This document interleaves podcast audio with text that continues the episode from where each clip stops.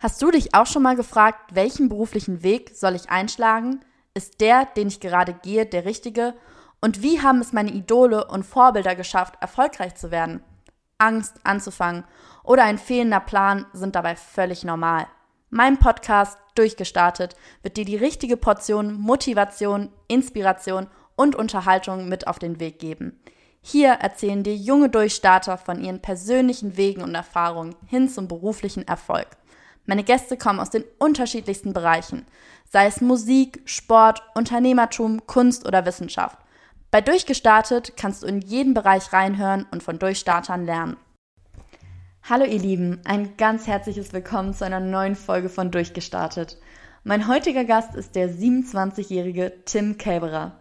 Tim ist seit 2018 Geschäftsführer der Theo Wormland GmbH, welche er gerade einmal im Alter von 24 Jahren mit zwei weiteren Kollegen aufgekauft hat. Wormland ist eine Kaufhauskette für Herrenbekleidung, welche bereits seit 1935 besteht. Heute, drei Jahre später nach der Übernahme, erzählt uns Tim von all seinen Erfahrungen rund ums Geschäftsführerdasein und wie er es schaffen konnte, die Verantwortung für ein so großes Unternehmen in den jungen Jahren zu tragen. Lieber Tim, erst einmal herzlich willkommen. Vielen moin, Dank moin. für deine lange Anreise. Tim, ich würde sagen, wir starten direkt ein. Du hast als Mitarbeiter damals begonnen. Wie kommt man dazu, dann plötzlich Geschäftsführer zu werden? Ja, also erstmal vielen Dank für die Einladung. Ich freue mich auf das Gespräch. Ähm, ja, das ist so ein bisschen eine längere Story. Also ich bin gebürtig, bin ich aus Nürnberg, also richtige Urfranke. Man hört es mir jetzt nicht mehr an, weil äh, du kannst dir vorstellen, ich bin mittlerweile wohnhaft in Hannover und da wirst du sofort identifiziert, wenn du ein bisschen Akzent sprichst. Deswegen muss ich mir das schnell abgewöhnen.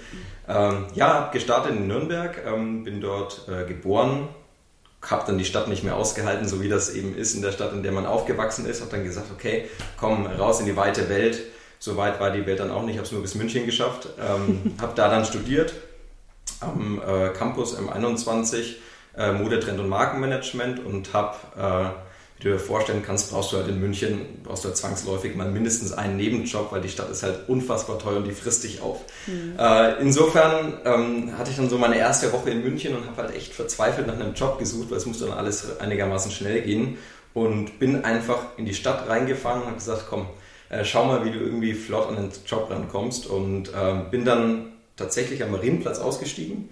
Äh, und da ist direkt Wormland und ich bin direkt reinmarschiert und habe gesagt, hey Leute, hier bin ich, ich brauche einen Job. äh, und habe mich damals schon immer für Anzüge interessiert und für klassische Konfektion und alles. Das war so ein bisschen äh, Hobby, könnte man sagen. Und dann habe ich gesagt, komm, hier bin ich, äh, braucht ihr eine Aushilfe.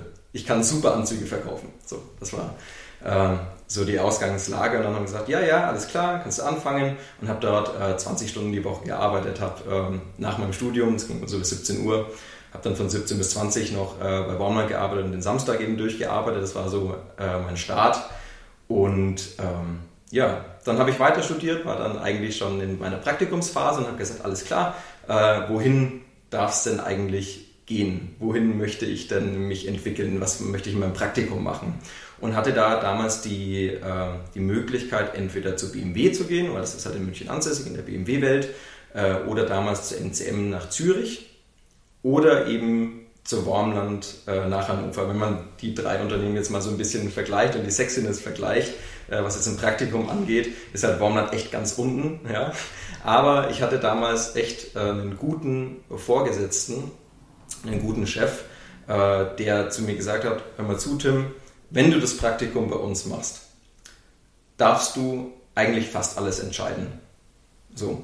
Und in den anderen Unternehmen war ich mir sicher, das war zwar mein Gefühl, aber ich glaube, es hätte mich nicht äh, getäuscht, hätte ich halt original Kaffee gekocht. Und dann habe ich gesagt, komm, alles klar, ich entscheide mich für Wormland, äh, mach das und bin dann nach Hannover gezogen äh, für mein Praktikum, war hier ähm, im Retail-Management tätig, also äh, war in der Verkaufsleitung, hat, mit den Filialgeschäftsleitern gesprochen, mit den Abteilungsleitern und das war so quasi die Aufgabe und wurde dann da auch letztlich übernommen.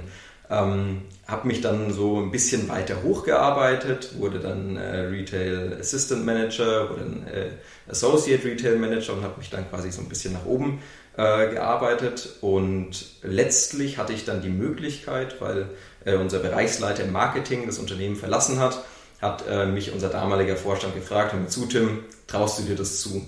traust du dir das zu, Marketingleiter äh, zu werden? War noch einigermaßen jung damals. Ähm, und wie man halt eben damals oder so ist in seiner jugendlichen Überheblichkeit, habe ich gesagt, gar kein Thema, komm, mache ich. Ja?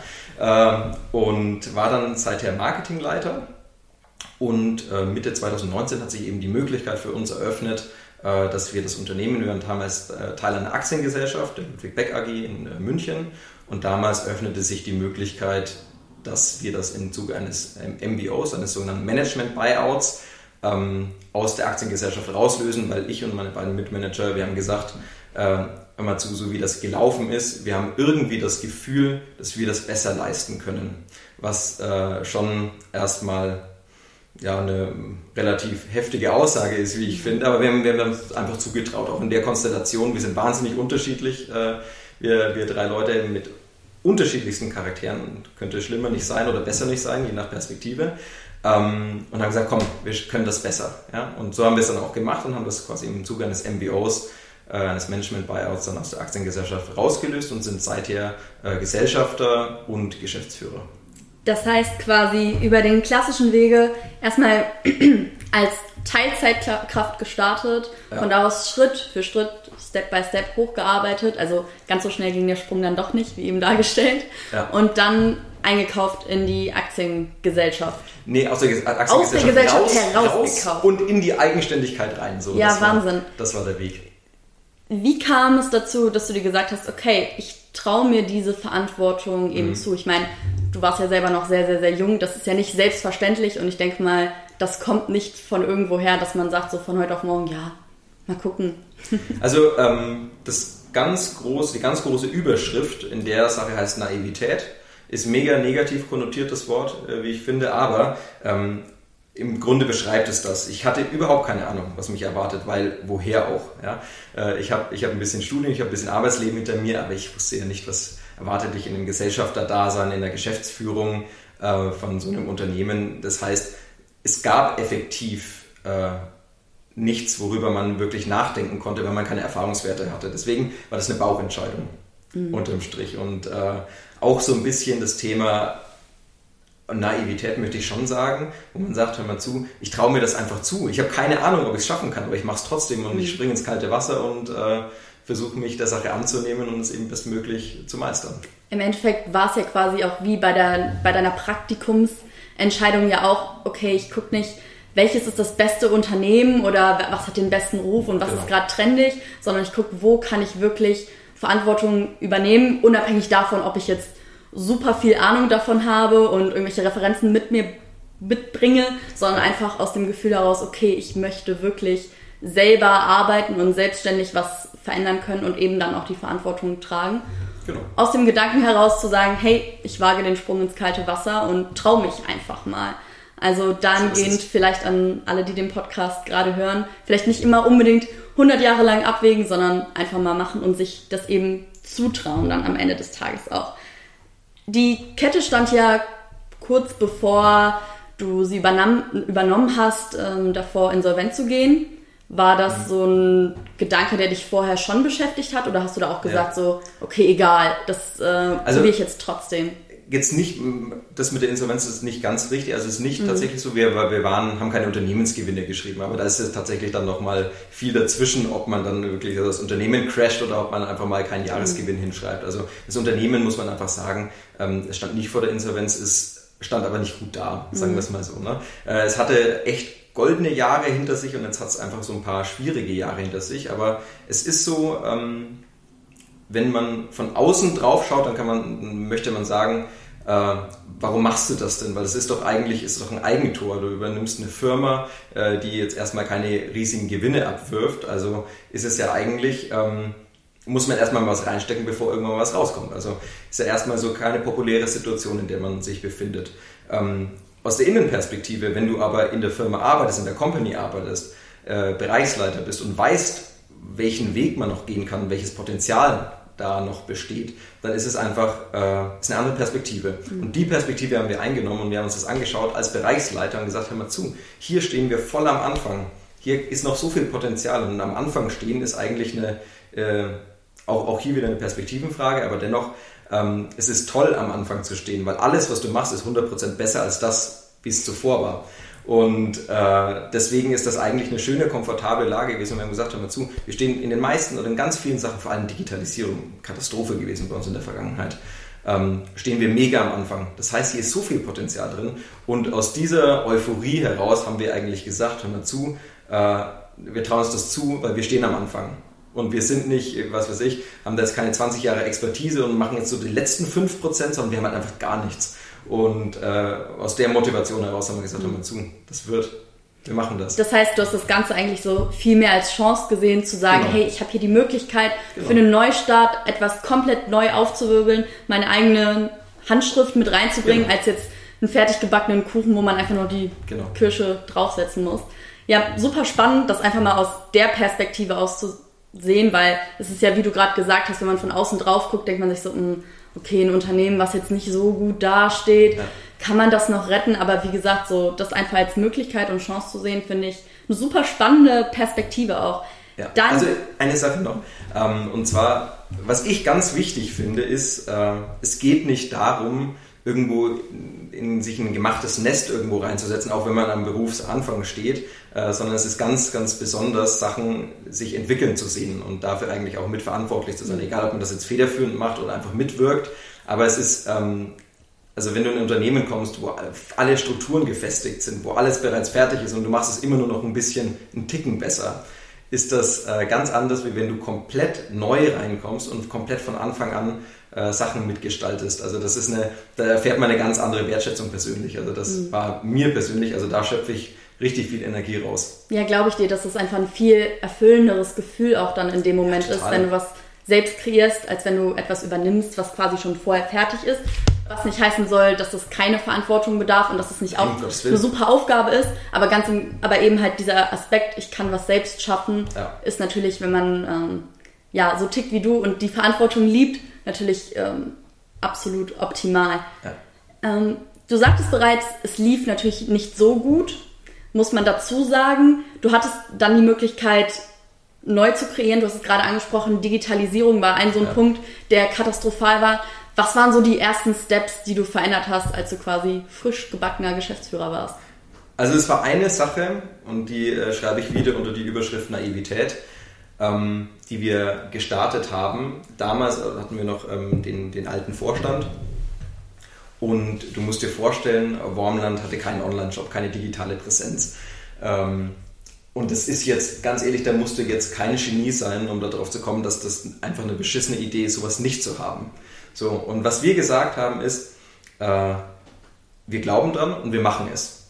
Und damals hatten wir keine, da war ich noch auf der Bereichsleiterebene, äh, wir hatten äh, keine Zustimmung vom Vorstand damals und haben es einfach gemacht.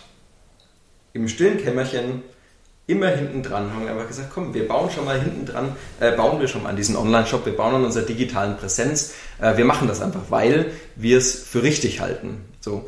Und ähm, das war so die erste große Sache, die wir gemacht haben und gesagt, komm, wir bauen einen Online-Shop auf. Das war so aus meiner Sicht so die erste große Sache. Ähm, aber auch immer unter dem, unter dem Aspekt, es war mega naiv. Weil das war jetzt, im, im Endeffekt kann man die Story schön erzählen und kann sagen, ey cool und wir haben das im Hintergrund gemacht und eigentlich hätten wir das nicht gedurft.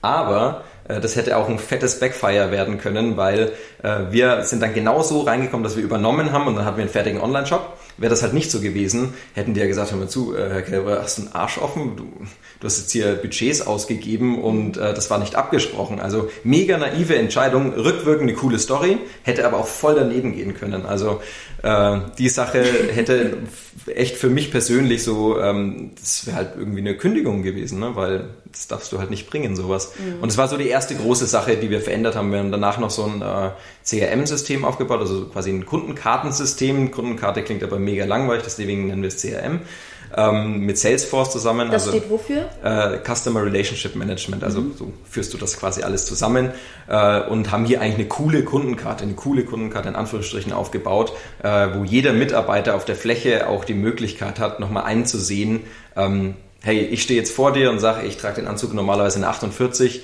ähm, ich weiß nicht mehr, welches Hemd ich damals dazu gekauft habe. Mhm. dann kann der Mitarbeiter auf der Fläche einfach einsehen, hey, du hast damals das Hemd in Kragenweite 38 gekauft, in der Farbe weiß und hey, du hast noch 20% Rabatt drauf bekommen. Also so ein bisschen Transparenz zu schaffen. Das ist so die zweite große Sache.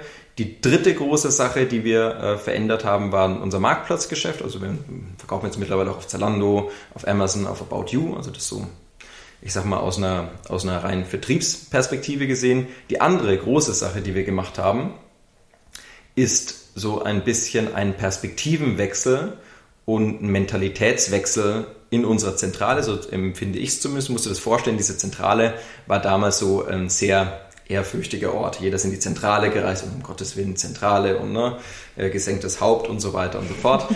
ähm, es war also sehr, sehr autoritär geprägt. Ja? Und man ist dann tam damals auch an den Büros vorbeigelaufen, hast du auch gar nicht reingeschaut, weil wenn ich da jemand gesehen hatte, dann musstest du zum Rapport antreten und sowas. Also so ein bisschen eine schwierige Mentalität.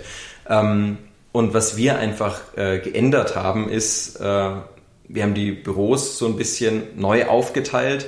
Wir haben mehr Mitarbeiter reingesetzt, wir haben mehr junge Leute reingesetzt ähm, und haben einfach dafür gesorgt, dass es äh, so ein bisschen Aufenthaltsort auch für die Leute ist und dass da einfach ein hohes Maß an Wohlbefinden stattfindet. Und was einfach damit kam, ist, äh, die Leute sind länger geblieben, sie sind auch unbezahlt länger geblieben, nicht weil man das jetzt riesig erwartet hätte, sondern die Leute fühlen sich einfach wohl. Die haben Freunde auf der Arbeit gefunden, ja, und es ist auch äh, der soziale Ausgleich geworden, auch neben der Arbeit, einfach mal mit Kollegen nach der Arbeit auch auf ein Getränk. Und äh, das ist eigentlich, also das erzählt man jetzt so locker mal in zwei Minuten weg. Das war ein langer Weg und äh, da gab es auch viele Sachen, die überhaupt nicht funktioniert haben.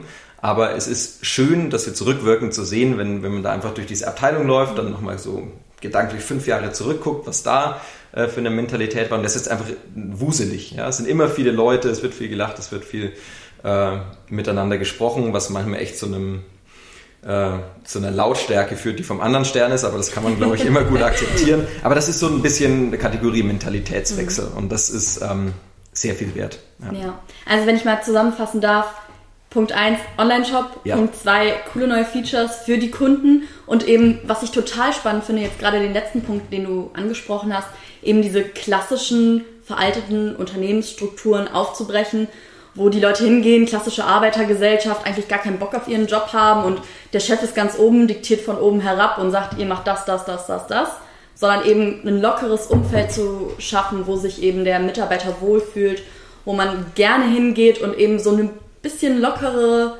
Stimmung einfach auch hat. Finde ich super spannend, dass du das so erzählst, weil man das ja immer wieder hört, dass es jetzt so eine absolute Trenderscheinung ist und eben nicht mehr diese klassischen Führungspositionen eingenommen werden, mit jemand steht mit der Peitsche, sondern eben diese neuen Strukturen, dass man eben ein, ein Team gemeinsam äh, leitet.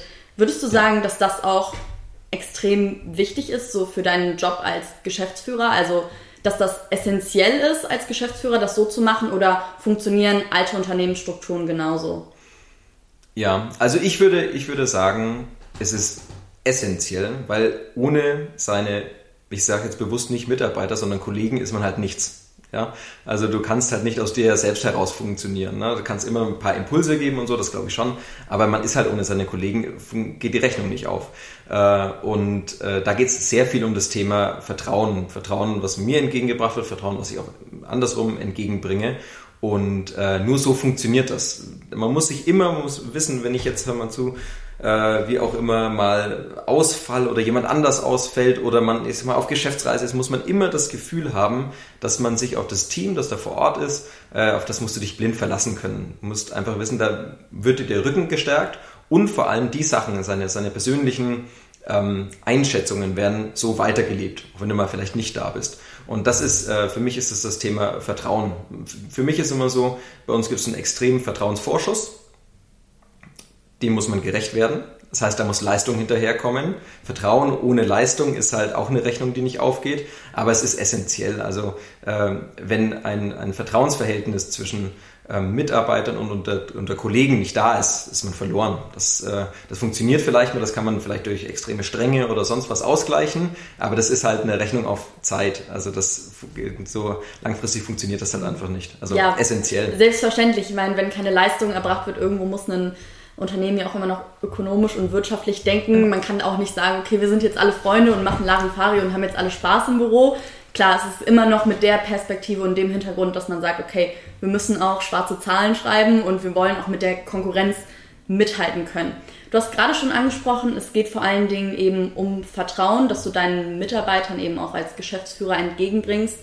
Hattest du damals selbst auch diesen Vertrauensvorschuss? Ich meine, du bist ja selbst noch sehr, sehr jung und ich kann mir ja. vorstellen, wenn da so ein junger Kerl, ein junger Hüpfer ins Unternehmen reinspringt, dass da auch vielleicht Mitarbeiter, die schon deutlich länger da sind als du, dann nicht immer direkt so unbedingt begeistert sind? Oder wurdest du da mit offenen Armen empfangen und die haben gesagt, okay, Tim, wir vertrauen dir jetzt voll und ganz? Oder wie war das für dich so am Anfang, als du da neu auf die Bühne ja. getreten bist?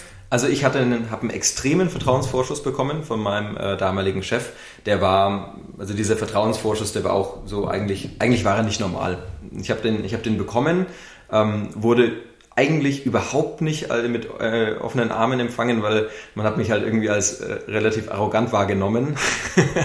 ähm, aber da hatte ich auch noch nicht so diese sozialen Fähigkeiten, die man jetzt vielleicht sich angeeignet hat. Ich war halt einfach der arrogante Typ von der Uni, der jetzt irgendwie äh, in dem Unternehmen startet und das war halt, äh, das kam erstmal überhaupt nicht an und ich, Krass. wie soll ich sagen, äh, die Leute haben auch so ein bisschen gegen mich gearbeitet, so möchte ich das schon äh, schon bezeichnen. Aber es geht, unterm Strich geht es dann um drei Sachen. Es geht um Passion, dann geht es ein bisschen um Ausdauer und um Berechenbarkeit. Mhm. Passion meine ich, ähm, was ich dann offensichtlich geschafft habe, ist, dass man den Leuten vermitteln konnte, ich brenne dafür, was ich hier mache. Ja, also ich bin da nicht nur der Typ, der sich jetzt hier mal kurz hinsetzt und äh, dann irgendwie, wie soll ich sagen, nach getaner Arbeit das Büro verlässt, sondern äh, ich bin war immer da eigentlich und äh, ich glaube, das haben die Leute dann auch gewertschätzt und gesagt, hey, der brennt schon für das, was er macht. Ne?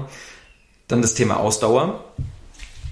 Ganz viele Sachen, ganz viele Verhaltensweisen, aber auch inhaltliche Themen, die ich halt angestoßen habe, kamen halt überhaupt nicht an ging voll in die Hose aus unterschiedlichsten äh, Sachen heraus. Äh, und ich glaube, hier geht es extrem darum, dass man Ausdauer beweist, auch bei Sachen, die null funktionieren und vielleicht auch Sachen, die einen persönlichen Schä äh, persönlich schädigen. Und da muss man einfach drüber hinwegkommen, ja, muss das abhaken und sagen, komm, egal, ich mache das nochmal, ich mache das nochmal, ich mache das nochmal, ich mache das nochmal. Ja, ähm, und das glaube ich auch nicht, das war auch eine Sache, die äh, die, die wichtig war für mich. Und die letzte Sache war echt das Thema Berechenbarkeit. Ich finde, es gibt nichts Schlimmeres äh, als einen Vorgesetzten oder einen Kollegen, der nicht berechenbar ist wo du nicht weißt, mal zu, ich komme jetzt. Jetzt muss ich aber kurz intervenieren. Bitte. Die Aktion mit dem Online-Shop, das war aber dann nicht so berechenbar, oder? Das war, ganz ehrlich, das ist, schließt sich voll aus. Das, also muss ich ganz ehrlich sagen, ich war auch damals überhaupt nicht berechenbar. Siehe äh, Aktion Online-Shop. Also mhm. deswegen habe ich ja auch gesagt, das ist Kategorie Naivität, ja. Also Berechenbarkeit, wenn du naiv bist, alles in Ordnung. Wenn du das länger machst und dann nicht mehr berechenbar bist, dann stellst du dich ins Abseits. Aber äh, Berechenbarkeit im Sinne von, wenn du nicht weißt, wie dein Kollege reagiert auf gewisse Sachen oder was du zu erwarten hast in dem Projektverlauf, wenn ein Projekt schief geht, ist dein Kollege oder dein Chef in dem Moment, sagt er so, also kennst du das von dem, dass der das durchgehen lässt? Ist er berechenbar oder weißt du nicht am einen Tag sagt er, ja, ist nicht so schlimm, am nächsten Tag geht er voll durch die Decke und schreibt eine Abmahnung. Das meine ich mit dem Thema Berechenbarkeit. Und äh, ganz richtig, am Anfang war ich null berechenbar und das ist echt gefährlich. Ja, Wahnsinn. Also nicht nur mit dem Online-Shop, sondern auch in anderen Bereichen. Nee, nee, ging ja tatsächlich eher um das Thema Online-Shop. Okay. Das wäre einfach ein gutes okay. Beispiel jetzt. Ja, weil äh, du gerade so angesprochen hast nach dem Motto, ja, morgen kommt er mit der Kündigung und, ja. und äh, einen Tag darauf lässt er es so durchgehen. Ja. Dahin zielte die Frage so ein bisschen, hast, hast du da schon mal einen Fehler gemacht im Sinne von, den einen hast du, den einen Mitarbeiter hast du für den gleichen Fehler gekündigt und den anderen hast du gesagt so, ja. Ist nicht so also schlimm? So, oder? schlimm, so schlimm jetzt nicht. Mhm. Aber ja, ich habe das auch bei mir selber wahrgenommen. Ähm, und zwar auch eigentlich jetzt ganz akut durch die Corona-Krise. Äh, ich habe ein bisschen gebraucht, bis ich das selber für mich dann auch verstanden habe und reflektiert habe. Äh, ich habe zum Beispiel von den, von den starken Leuten ich immer mehr verlangt. Und die, die sich so ein bisschen unterm Radar weggedruckt haben, das habe ich hingenommen. Mhm. Hat ein bisschen gedauert, bis es auch bei mir gedämmert ist. Ich sage, scheiße, Tim, was machst denn du hier? Kannst du doch nicht so mit zweierlei Maß messen und kannst sagen, hey, für den Guten verlangst du immer mehr, weil dann sind die Guten und sagen halt auch irgendwann, hör mal zu, ich verstehe das jetzt ja, nicht mehr, warum muss ich das leisten und beim anderen gebe ich das durch. Mhm. Äh, das ist auch so eine Sache, die habe ich extrem jetzt durch die Krise ich brutal wahrgenommen. Also hat mir rückwirkend überhaupt nicht geschmeckt, dass ich da so reagiert habe. Mhm.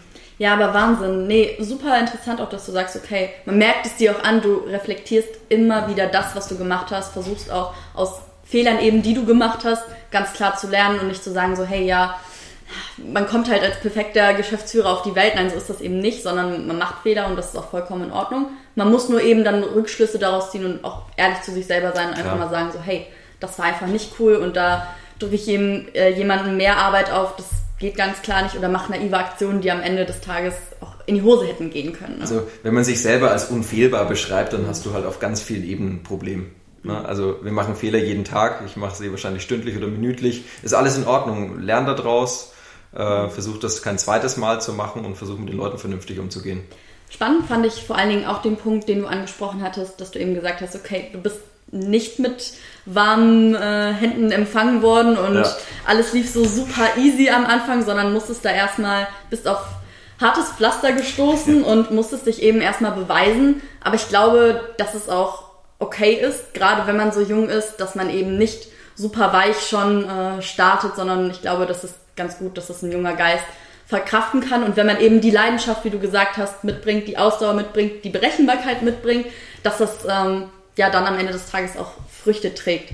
Was würdest du sagen, sind noch besonders gute oder erfolgreiche Eigenschaften für einen Geschäftsführer? Was sollte man auf jeden Fall mitbringen?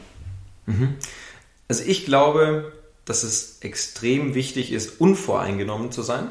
Und da erwischt man sich ja selber relativ oft, dass man ultra voreingenommen ist gegenüber vielen Themen, weil es ist halt, ähm, es ist einfach eine gedankliche Abkürzung und Schubladendenken ist halt immer einfacher, wie wenn man sich kritisch mit vielen Sachen auseinandersetzt. Also ähm, das Thema Unvoreingenommenheit extrem, extrem, extrem wichtig.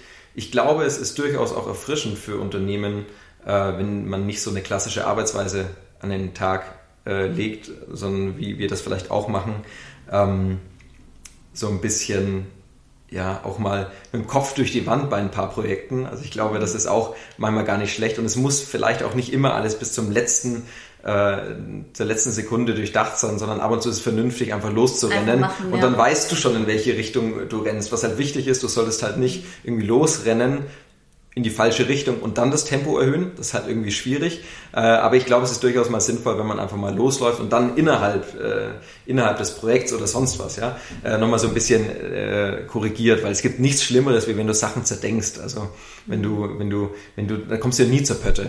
Also das trifft es jetzt im Privaten, also im Beruflichen. Ich glaube, das kann man so allumfassend sehen. Aber äh, das, glaube ich, ist ultra wichtig. Ab und zu muss man einfach Sachen starten. Dann gehen sie in die Hose, alles gut, dann machst du sie halt nochmal, dann gehen sie in die falsche Richtung, dann machst du sie halt nochmal und so ist es halt. Das gehört dazu. Ja, ich denke, dass du diese Eigenschaften auf jeden Fall selbst mitbringst. Das zeigt zumindest dein Werdegang. Du hast immer wieder den Punkt auch soziale Fähigkeiten angesprochen. Ja. Ähm, wie wichtig ist für dich auch eine gute Menschenkenntnis? Ist das etwas, ähm, was du in den letzten Jahren ja auch wahrscheinlich dann entwickelt hast? Was würdest du sagen, wo ist es wichtig, sozial kompetent zu sein, eine gewisse emotionale Intelligenz mitzubringen? Was sind da vielleicht Tipps, die du einem mit auf den Weg geben kannst? Ja, also unabdingbar. Unabdingbar, wenn man nicht empathisch ist. Ich meine, was macht man dann in dem Unternehmen und wenn man vielleicht mit Leuten zusammenarbeitet? Ich meine, wenn du jetzt, ähm, das meine ich jetzt null despektierlich, aber wenn du vielleicht in der IT-Abteilung sitzt und jetzt vielleicht nicht die riesigsten Kontakte in alle Richtungen vom Unternehmen hast, sondern halt einfach so deinen administrativen Job machst, äh, dann ist es vielleicht nicht so gefragt in dem Moment, in dem man mit Menschen zu tun hat, egal ob man jetzt eine Führungskraft ist oder nicht, äh, musst du wissen, was deine Reaktion oder deine, deine Verhaltensweisen bei anderen Leuten auslöst. Und du musst wissen, was du machen kannst und wo du auch die Grenze ziehen musst. Und das musst du sehr individuell wissen. Ähm, ich denke schon, dass man das Thema emotionale Intelligenz, das kannst du nicht äh, eine Gießkanne über alles drüber kippen. Das ist immer eine Menschentscheidung. Und es ist auch immer eine, äh, eine Phasenentscheidung, weil ein Mensch ist halt auch nie gleich. Also der, der, der Kollege, der jetzt vielleicht äh, heute so reagiert, reagiert halt vielleicht in drei Wochen so, weil das soziale Umfeld sich bei ihm geändert hat oder sich äh, so ein paar Sachen in seinem Leben gerade negativ entwickeln. Und deswegen ist es, kannst du da niemals so drüber gehen und sagen, komm, hey, das ist jetzt meine, meine, meine äh, Geschäftsführer oder sonst was Politik, sondern es ist immer eine Fallentscheidung und es ist immer eine äh, Mitarbeiterentscheidung. Und ich glaube, es ist schon sehr relevant, dass du auch was über deine Leute weißt, weil ähm, dann würdest du vielleicht in manchen äh, Situationen nicht so reagieren, sondern vielleicht wärst du vorsichtiger, vielleicht würdest du ein bisschen anders deine Wortwahl äh, treffen und immer eine Fallentscheidung. Anstrengend so, aber es, das gibt einem unheimlich viel zurück so. Also die Leute geben einem viel zurück, ja, wenn man so entscheidet. Flexibel sein, eben zu wissen, hey, da kommt ein großer Pot von unterschiedlichsten Menschen ja. äh, zusammen, die alle ganz anders ticken, die ganz anders behandelt werden und dass man da einfach lernt, mit verschiedenen Charakteren dann auch umgehen zu können und wie du sagst, einfach situationsgerecht auch Entscheidungen ja. zu fällen. Und ich glaube schon, dass das auch, du hattest ja vor, vorhin gesagt, okay, du hast denen, die besser waren, mehr Arbeit aufgebrummt. Ich glaube sogar, vielleicht widersprich mir, wenn das falsch ist, aber dass es bis zu einem gewissen Maß auch okay ist, weil es die Leute ja dann auch motiviert und fördert, als wenn man jetzt äh, sagt, so alle werden gleich behandelt und alle kriegen die gleichen Aufgaben. Ich glaube, dass das damit vielleicht auch nicht unbedingt gemeint ist, sondern eben zu sagen, okay, klar, ne, nicht unfassbar viel mehr, genau, genau. sondern so viel wie eben möglich, ja. dass keine Ungerechtigkeiten entstehen, aber auch individuell trotzdem, dass man entscheidet, hey, der und der hat die und die ähm, Fähigkeiten und dahingehend entscheide ich oder gehe ich mit dem so und so dann halt auch um. Kann ich voll zustimmen, genauso. Mhm. Als nächstes würde ich ganz gerne auf den Punkt eingehen, dass du hattest ja gesagt, okay, ähm, dir wurde die Verantwortung quasi überlassen.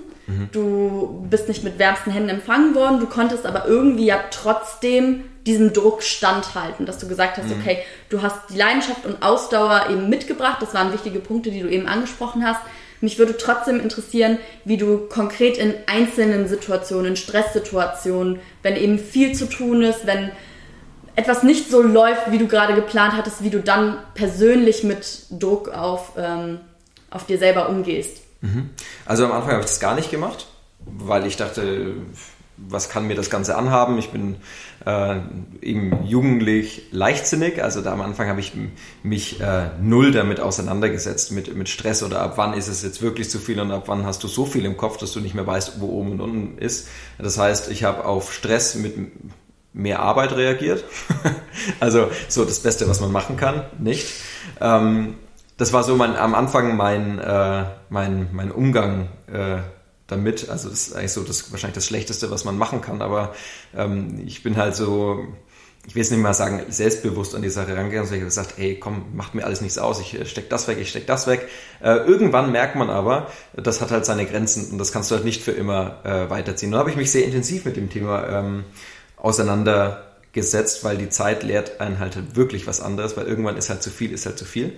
Ähm, und dann habe ich mich tatsächlich sehr intensiv damit auseinandergesetzt und war mir aber auch nicht so schade, mich damit auseinanderzusetzen, sondern es gehört halt einfach dazu mit Druck und man muss den Umgang finden. Ja, das mhm. wegzudrücken ist halt, wie gesagt, wie ich das eben gemacht habe, ist das Schlimmste, was man so äh, tun kann. Äh, das heißt, für mich ist das Wichtigste, wie man mit so einer mit stressiger, mit stressigen Situationen, mit gestiegenen Erwartungshaltungen umgeht, ist erstmal das Wichtigste, ein funktionierendes soziales Umfeld. Ultra wichtig Hast du Freunde? Hast du Familie? Bringen die dich runter? Äh, ist das, also das ist, finde ich, das Wichtigste. Soziale Kontakte, soziales Umfeld, das bringt dich ultra runter. Ich merke das immer mal, äh, wenn ich zu Besuch in Nürnberg bin. Ich komme irgendwie, also in meiner Heimatstadt, in meiner Heimat, ähm, komme teilweise dann echt wie ein anderer Mensch zurück. Also es tut ultra gut, bei Familie zu sein, sich mit Freunden äh, zu unterhalten. Ich genieße das aber auch sehr, mich mit alten Studienkollegen zu unterhalten über den größten Quatsch, weil irgendwie in meinem Alltag versuche ich schon einigermaßen ernst zu sein und äh, äh, Sachen eben sehr, sehr professionellen Umgang mit den meisten Sachen zu pflegen. Und es tut halt einfach teilweise richtig gut, nur über Scheiße zu reden. Also das ist halt, das ist einfach klasse. Ja?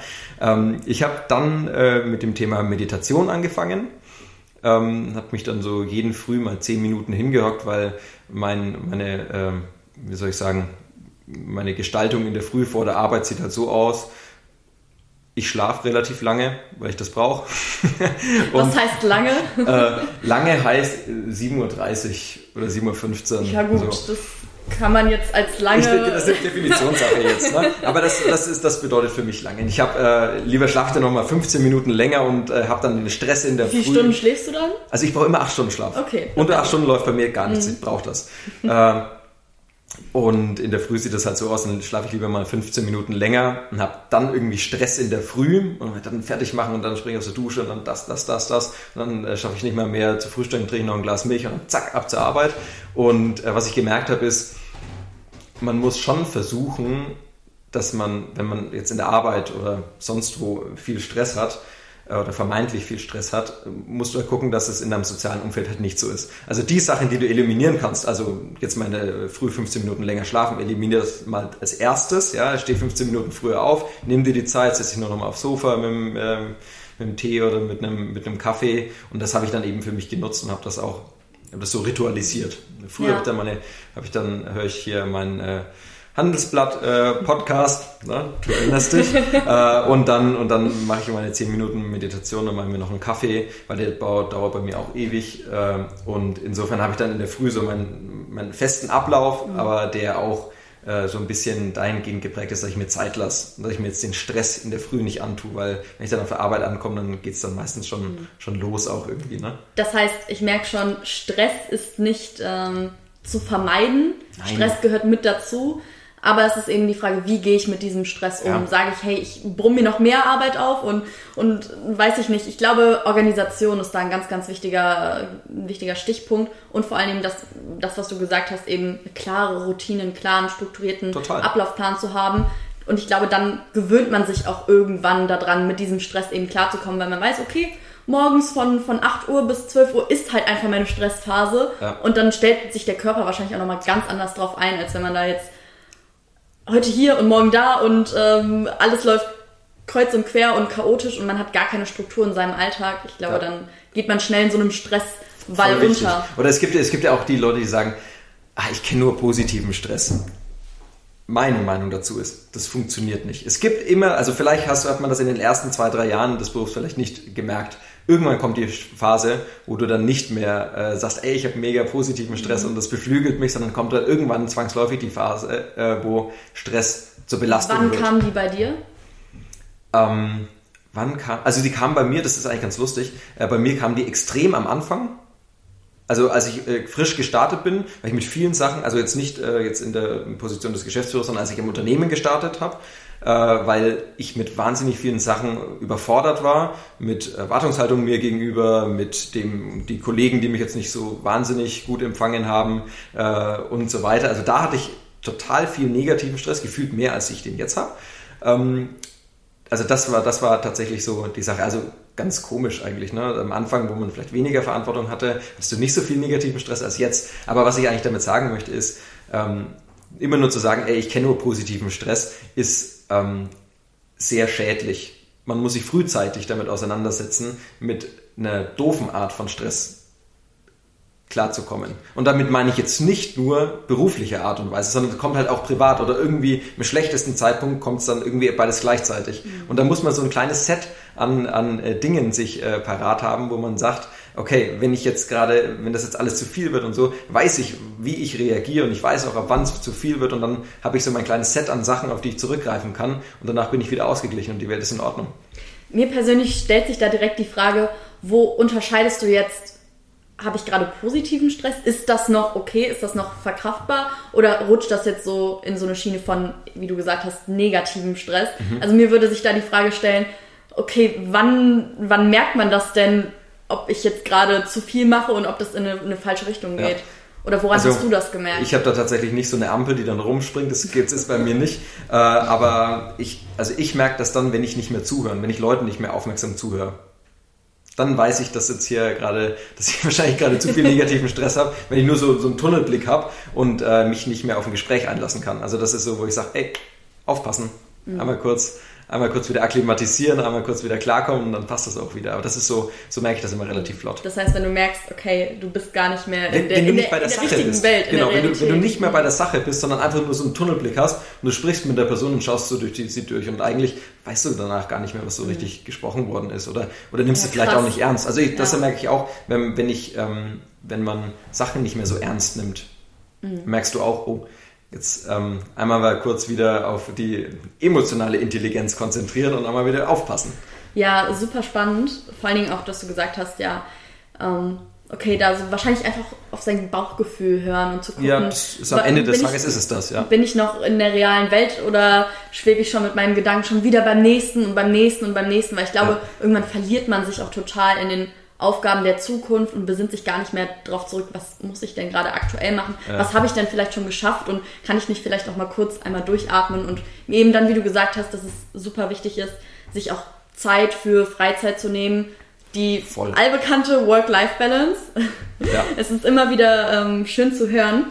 Ähm, ich würde ganz gerne jetzt einmal den Cut machen und auf, ein, auf das Thema Wormland nochmal zurückkommen. Wir sind klar. jetzt ein bisschen abgedriftet in, in die Persönlichkeit. Psychologie-Ebene und wie gehe ich mit Stress um etc. Ist aber, glaube ich, super wichtig und ich glaube nicht nur für einen Geschäftsführer, sondern eben auch im Alltag, ganz egal, ob man jetzt für eine Uni-Klausur lernt oder wofür auch immer, Stress begegnet einem, denke ich, überall. Ja. Zurück zum Thema Wormland. Du hast gesagt, es ging los mit vielen verschiedenen Veränderungen, strukturtechnisch, ähm, mit einem Online-Shop, Digitalisierung etc. Mir stellt sich trotzdem die Frage, Wormland hat auch mächtig viel Konkurrenz um sich herum, H&M, Zara, Ja. P&C, du kennst deine Konkurrenz wahrscheinlich besser. Wir sagen Mitbewerber. Mitbewerber. Mitbewerber, okay. Wie möchte Wormland da mithalten? Ja.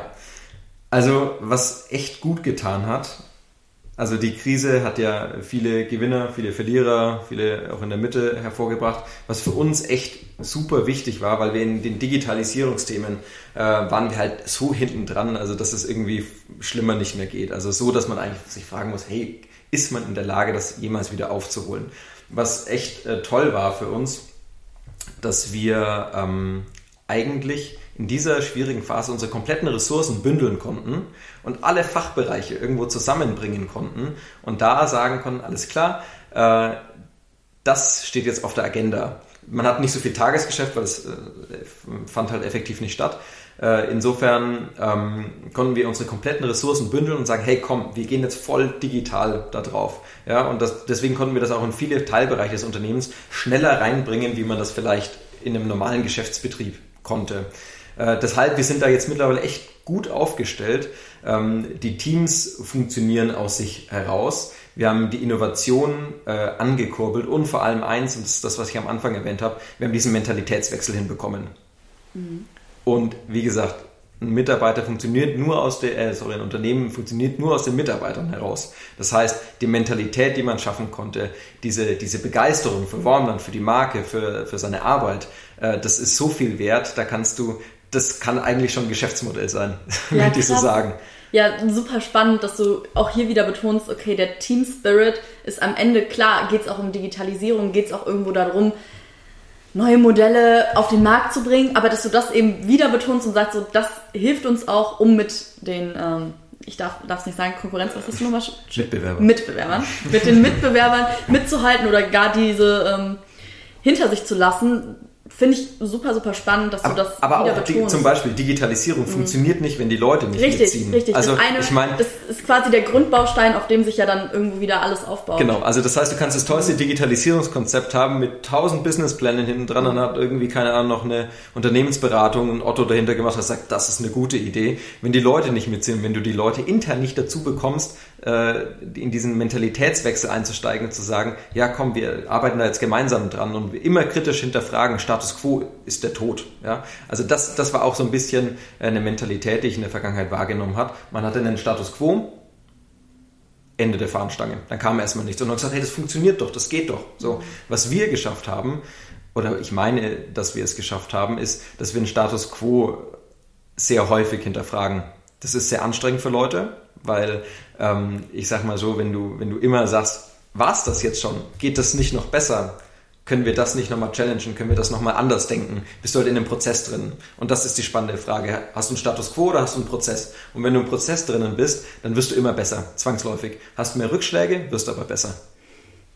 Ja, super spannend. Jetzt haben wir viel über das Thema Vergangenheit gesprochen, was alles super lief. Du ja. hast gerade gesagt, okay, Status quo wollen wir nicht halten. Wo soll es ja, denn in der voll. Zukunft hingehen? Was sind so die nächsten Steps, die für Wormland anstehen? Ja, also es ist definitiv, also unterm Strich sind wir ein textiler Einzelhändler und das sind wir einfach. Ja, da machen wir auch dann 80 Prozent unseres Umsatzes. Ähm, was es für oder um was es für uns geht, ist, wir wollen den Kunden immer da abholen, wo er unterwegs ist. Das bedeutet, äh, bei uns ist das jetzt kein Konkurrenzgehabe.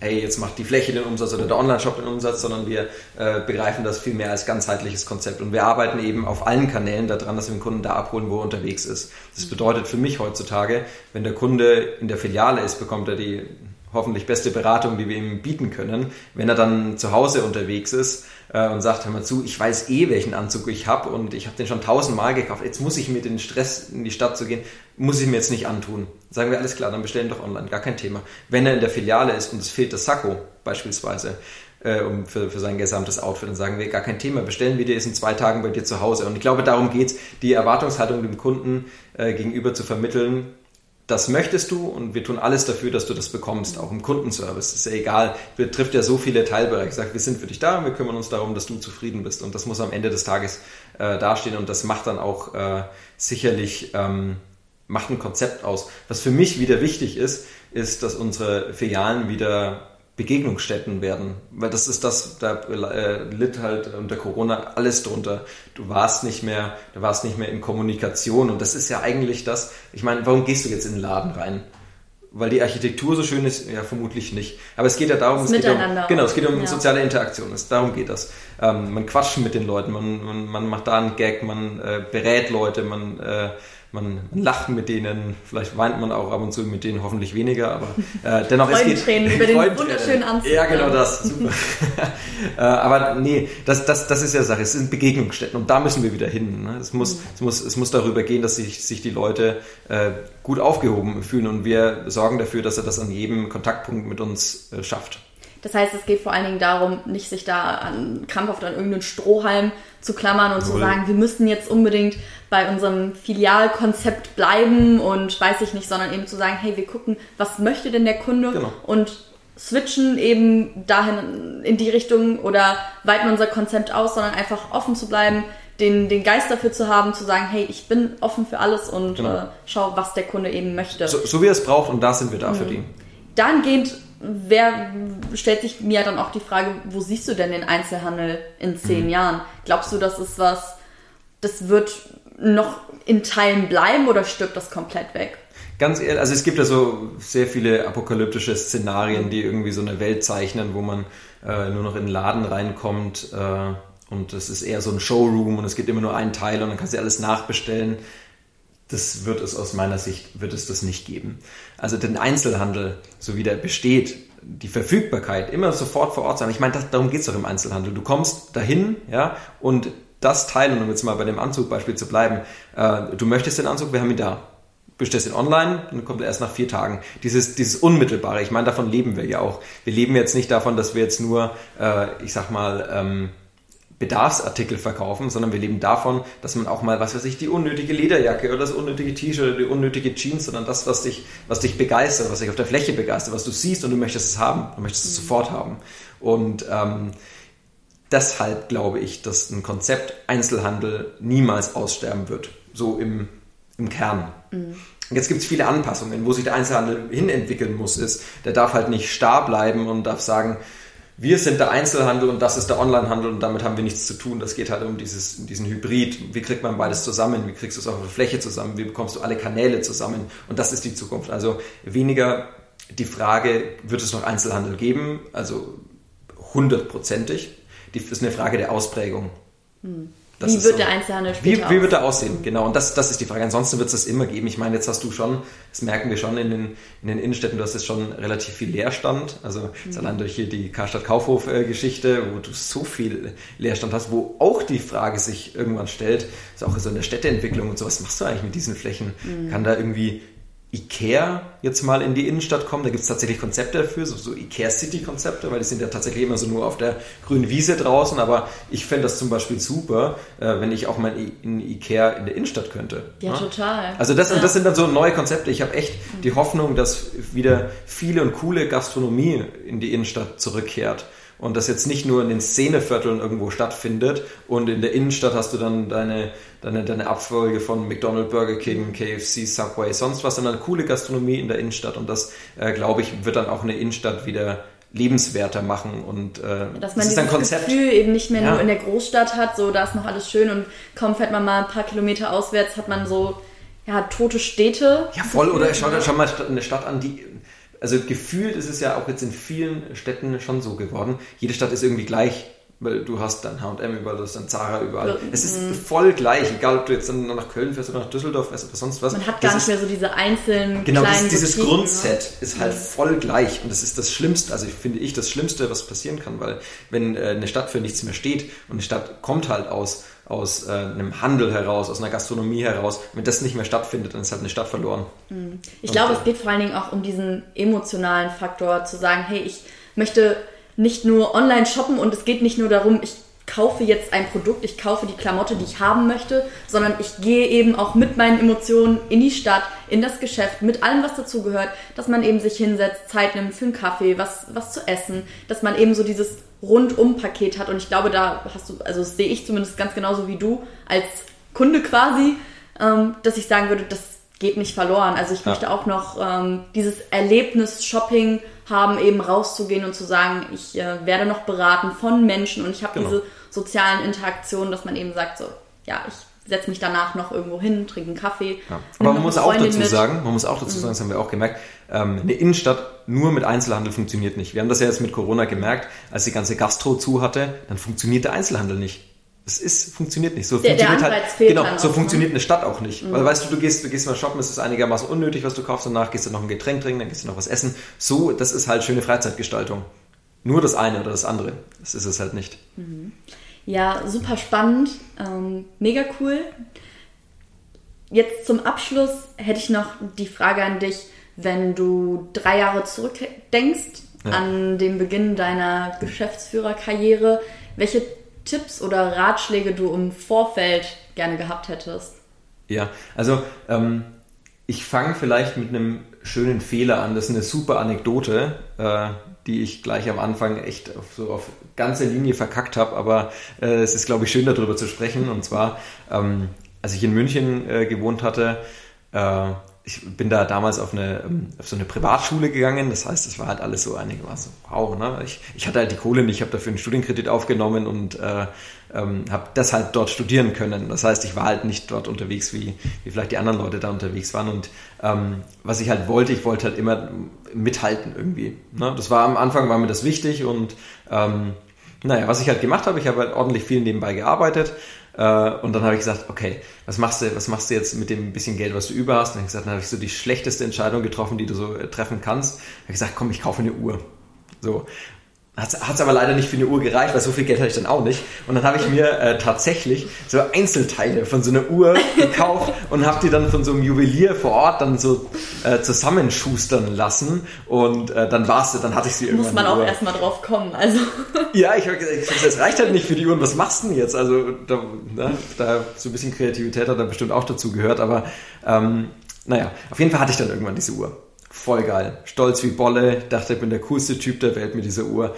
Ähm, und dann äh, hatte ich mein Praktikum bei Warman gestartet und durfte äh, seinerzeit mit ähm, nach Florenz, so eine, so eine, Fashion Week, Pitti Uomo heißt die, so die relevanteste Messe eigentlich für, für Herrenbekleidung. Dann waren wir abends essen, äh, waren eingeladen von der Firma Drycorn, vielleicht kennst du die auch, ähm, und waren abends essen. Und ich war halt da, selbstverständlich hatte ich mir eine Uhr an, weil, ne, klar. Äh, und äh, dann war der Abend schon etwas später und haben alle schön was getrunken und dann äh, sprach mich äh, jemand von Drycon an und sagt, hör mal, was ist denn das für eine Uhr? Und ich dachte mir, oh, jetzt ist mein Zeitpunkt. Jetzt, jetzt, jetzt hat sich das rentiert, dafür zu sparen. Und ich habe gesagt, ja, nee, guck mal, das ist ein Rolex. Äh, und, und dann hat er gesagt, hey, bist du nicht der Praktikant? Ich so, äh, ja. Und er sagt, was, zieh die Uhr aus, Junge. Da ich sage, was machst du mit der Erziehung? Gottes Willen, das ist ja peinlich. Und ich mich mega angegriffen gefühlt und habe gesagt, ja, aber Moment, bin in so eine defensive Haltung und habe gesagt, Moment, ich habe doch dafür gearbeitet und ich habe mir das erarbeitet und hey, und guck mal hier und Tod und Teufel hat mich um Kopf und Kragen geredet, hat mir eins zurecht gestottert äh, und naja, long story short, sagte er, hör mal zu, wenn du, wenn du möchtest, wie, wie kann man innerhalb von 10 Minuten zum unsympathischsten Typ am äh, Tisch werden? Mach genau das, Tim, was du gemacht hast. So, Scheiße, du hast total recht. Ich, du kommst dahin, bist Praktikant, müsstest demütig bis nach Meppen sein, versuchst dich aber da als dicken Typen zu positionieren mit einer Sache, die du dir eigentlich sowieso nicht leisten kannst, die du da irgendwie da um dein, um dein Handgelenk hast. Und ähm, naja, was ich damit sagen möchte, macht sowas nicht. Finger weg, Finger weg von solchen Statussymbolen, vor allem am Anfang. Das sorgt für viel mehr Unsympathie und das bügelst du so leicht nicht mehr aus. Und äh, deswegen, mein Credo war dann immer so tief stapeln, hoch gewinnen. Das ist gut so. Ähm, und Finger weg von sowas. Also ehrlich, das war für mich so die wertvollste Lektion, auch wenn es ultra unangenehm war, weil ich dann an diesem Tisch saß und dann hat es auch jeder irgendwie mitbekommen. Und ich sagte, ich will im Boden versinken, es ist schrecklich. Also äh, von daher sowas nicht machen. Das ist, positioniert einen so schnell als Unsympath auch irgendwo. Ähm, und das ist eine Sache, die hätte ich gerne von Anfang an gewusst. Mhm. Tatsächlich. Ja, total interessant, dass es dann doch so ein Trugschluss ist, dass man Voll. meint, man müsste da mit den CEOs von weiß ich nicht was mithalten können. Ja, ich dachte, ich bin, ich bin krasseste Auto fahren. Ja, ich dachte, so. ich bin super und guck mal, was ich dann, guck mal, was ich, was ich mir da leisten konnte, wo ich es mir nicht leisten konnte. Aber äh, dennoch, äh, das ist halt, das ist halt eine Blase Luft und die platzt schneller als man denkt. Du strahlst was aus, was du eigentlich gar nicht bist. Und ich glaube, total. Und selbst wenn du es wärst, strahlst bitte nicht so aus. Ja, ja, ich glaube, das ist super wichtig, einfach man selbst zu sein und auch seiner Position, seinem Alter gerecht zu handeln und nicht zu sagen. Ja Okay, und oder sich auf sowas zu beruhen und da darauf Erfolg aufbauen zu sich wollen. Sich selbst ne? auf sowas zu reduzieren. Genau. Das ist die Sache. Und äh, da das muss man, das hätte ich gerne von Anfang an gewusst. Mhm. Ja, super spannend, mega wichtige Worte zum Abschluss. Vielen lieben Dank für deine Zeit. Danke auch. Sehr, sehr, sehr schönes Interview. Ich hoffe, es hat dir ein bisschen Spaß gemacht. Voll. Ja, sehr cool. In diesem Sinne wünsche ich dir weiterhin viel, viel, viel Erfolg mit Wormland. Dankeschön. Und alles Gute. Ebenso. Danke. Tschüss zusammen. Ciao, ciao.